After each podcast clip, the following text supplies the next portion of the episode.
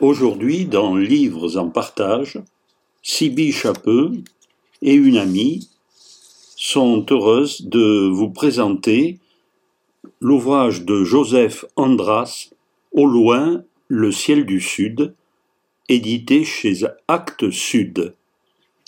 Dans les émissions littéraires. Alors Joseph Andras, c'est un auteur français qui écrit sous pseudo et qui détonne dans le paysage littéraire en 2016, par exemple, il a carrément refusé le Goncourt du premier roman pour un premier texte magnifique qui s'appelait De nos frères blessés et qui rendait hommage à Fernand Yveton, un militant de l'indépendance algérienne.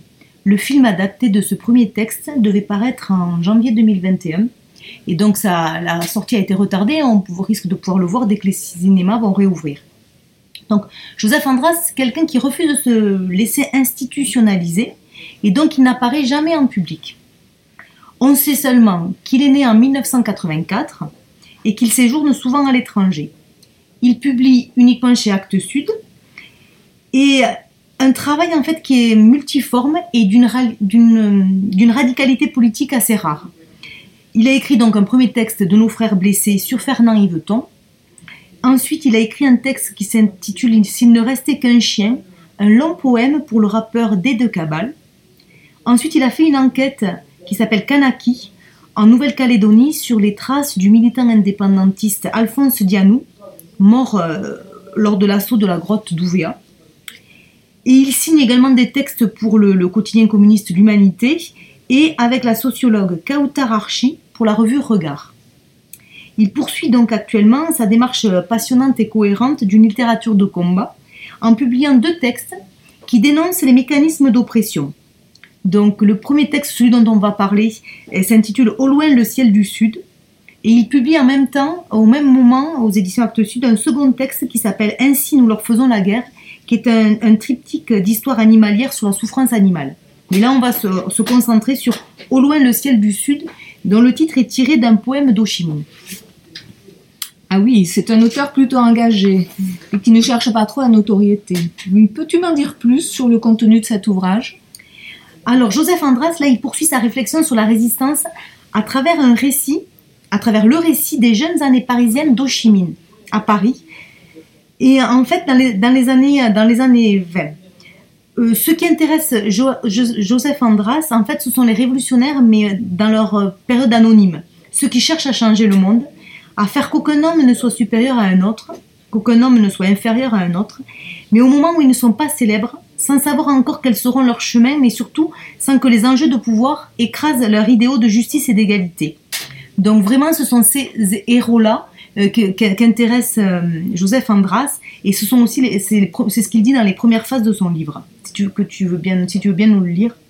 Il n'est de vie qu'à l'ombre, dans le contre-jour et les traits que l'on peine à saisir, les silhouettes doutant de leur contour et la lueur domptée, sinon soumise, les mots à demi, et la brumaille, les galeries que l'on se creuse et les braises défendues dedans les mains. Les grands hommes ont tout raté, songes-tu, bradant leur âme à la lumière. Gloire et renom sont les onze lettres d'une même défaite. Que de sang sous le socle des statues, que d'abandon sur le lustre des écrans, que d'omission sur les scènes insensées. Rien ne déprave plus que le succès, avait averti un communard cher à ton cœur. Donc Joseph Andras, là, il se lance sur les traces d'Ochimine dans ses années de jeunesse, donc les années 19-23. Et en fait, c'est vraiment euh, donc Ho Chi Minh euh, que tout le monde connaît, euh, le fondateur du Vietnam moderne. Et c'est en fait au moment où il est à Paris, jeune étudiant, il s'appelle pas encore Ho Chi Minh, il s'appelle Nguyen Tat Tan, ou alors va prendre aussi un autre nom, il va changer de nom plusieurs fois dans sa vie.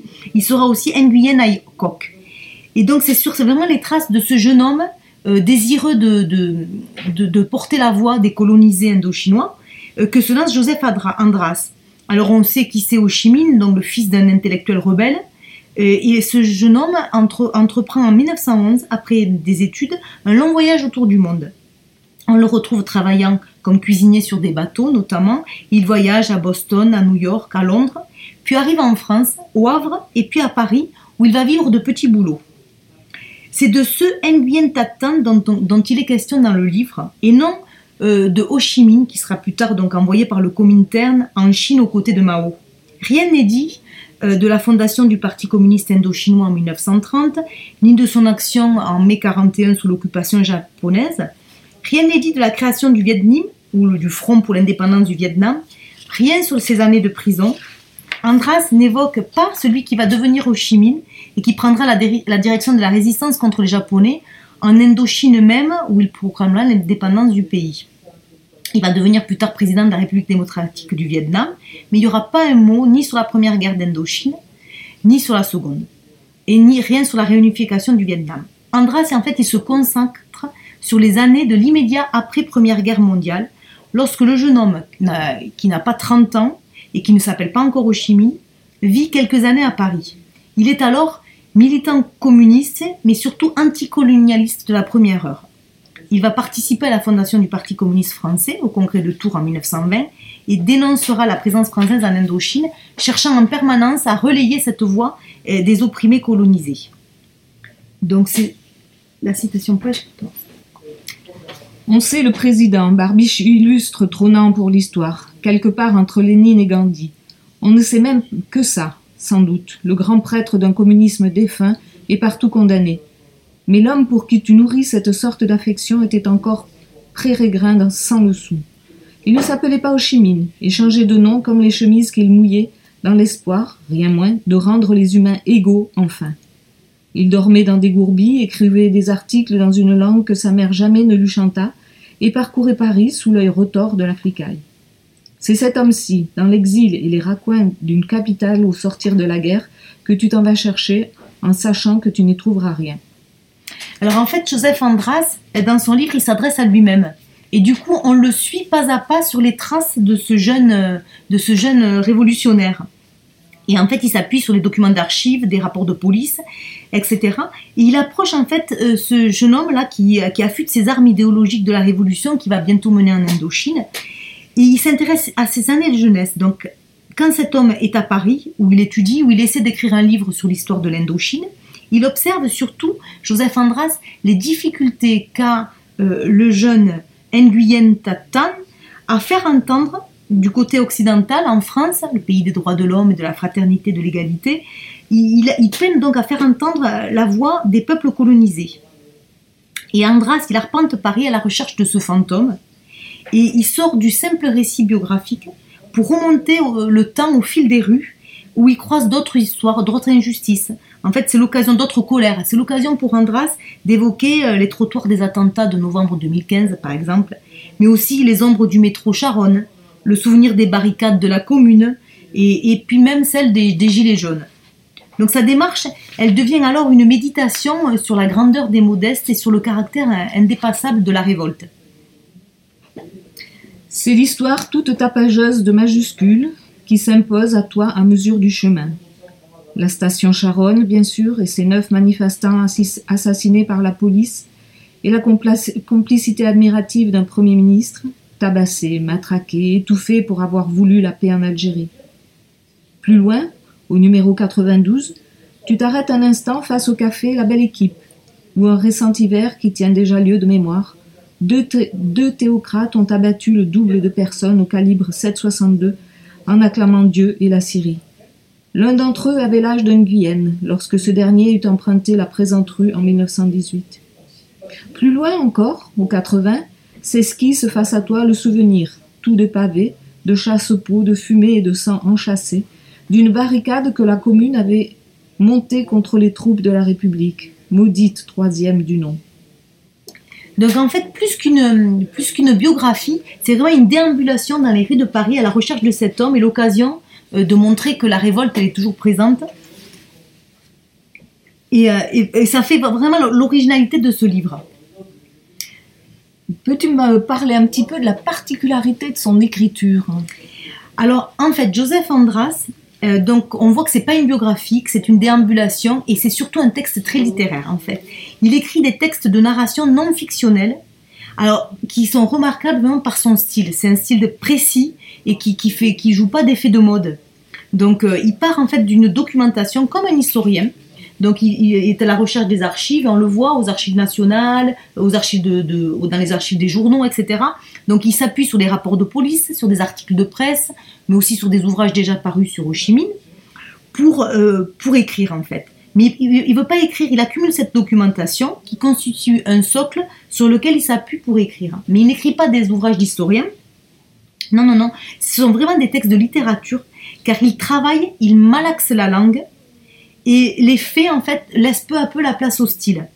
C'est bien vraiment de littérature qu'il s'agit euh, avec Joseph Andras, parce qu'il a la capacité, en fait, à retracer des événements historiques en évitant la pesanteur il, ne garde que cette beauté euh, des, événements, la, beauté en fait de la recherche et de la, et de, la recherche de la personne qu'il étudie. Dans Au loin le, ciel du Sud, il poursuit donc son étude de la machine coloniale qu'il avait entamée avec de nos frères blessés sur Fernand Yveton. Et chez lui, ce retour sur l'histoire, en fait, permet d'analyser euh, les constructions imaginaires qui sous-tendent le roman national français. Il appartient à, il est né en 1984. Il appartient à une génération qui est entré dans l'âge adulte et a dû faire face à, par exemple, à la loi de 2005 sur le rôle positif de la présence française dans les pays sous domination coloniale et capitaliste. Et cette mémoire euh, qu'on a du fait colonial, dans la mémoire historique, tous ces débats autour de la repentance, euh, euh, par exemple, et, cette mémoire collective aussi, puisque la France compte plusieurs millions de citoyens qui portent ce passé en héritage et qui façonnent notre présent. En fait, il a, il, il, défini comme omniprésente et euh, il, dit que ces questions raciales ou identitaires qui divisent le débat public actuellement euh, sont pour Jean-Joseph Andras viennent de là, de notre passé colonial. Donc, en creusant cette question coloniale, il engage aussi une discussion avec ce qu'on appelle la gauche, qui est le camp auquel lui dit appartenir. Par exemple, les meurtres d'Yveton et de Dianou. Donc, il évoque dans ces deux livres euh, de nos frères blessés et le second qui est, qui est Kanaki, en fait, euh, dans ces deux affaires, euh, le président Mitterrand était, était, présent. Donc du coup, il renvoie aussi la gauche face à, son, à, ses contradictions. Donc son écriture se veut plutôt radicale, voire politique. Oui, en fait, euh, chaque fois, l'objectif en fait de Joseph Andras, c'est de démonter les rouages du système capitaliste dans ses, dans ses textes. Donc, en peu de mots, il sait évoquer une atmosphère et isoler les détails significatifs. Alors mieux qu'une grande fresque historique, son court livre se concentre en des faits précis et pour une problématique plus vaste. Son propos est politique. De son écriture aiguisée, il démonte implacablement les rouages du système capitaliste. Alors qu'il traite du système colonial, euh, de la maltraitance animale ou d'un épisode oublié par l'histoire officielle, comme celle de Fernand Yveton, en fait, il nous met sous les yeux ce que nous ne voulons pas voir. Sur les traces là de Nguyen Tatan à Paris, au lendemain de la Première Guerre mondiale, donc il le décrit, Nguyen vivait seul, caché, les mains amochées par les engelures et les rhumatismes. Il décrit vraiment euh, l'histoire d'un homme seul, pauvre, qui démarre, qui n'est connu de personne et dont, et, dont euh, les revendications ne sont pas entendues. Il raconte un activisme naissant au contact d'ouvriers, d'anarchistes, de militants et des membres du Parti communiste français, qu'il rejoint dès sa création et qu'il encourage, en fait, qu'il pousse à prendre position pour les peuples colonisés.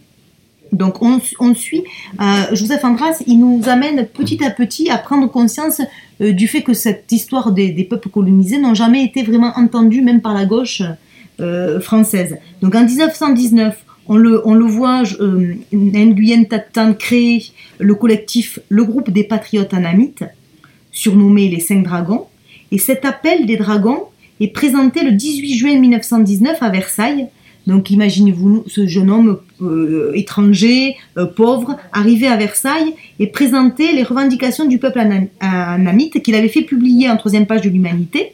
Et là, il s'adresse aux puissants de l'entente et plus particulièrement à la France et à son idéal de fraternité universelle qui devrait en fait prêter l'oreille aux opprimés et à leur demande de réforme. Alors euh, Geneviève, si tu veux bien nous lire les réformes donc du peuple anamite. Entendre amnistie des prisonniers politiques indigènes, fin de la justice d'exception, liberté de la presse et d'opinion, liberté d'association et de réunion, liberté d'enseignement, remplacement du régime des décrets par le régime des lois et instauration d'une délégation permanente d'indigènes élus au Parlement français.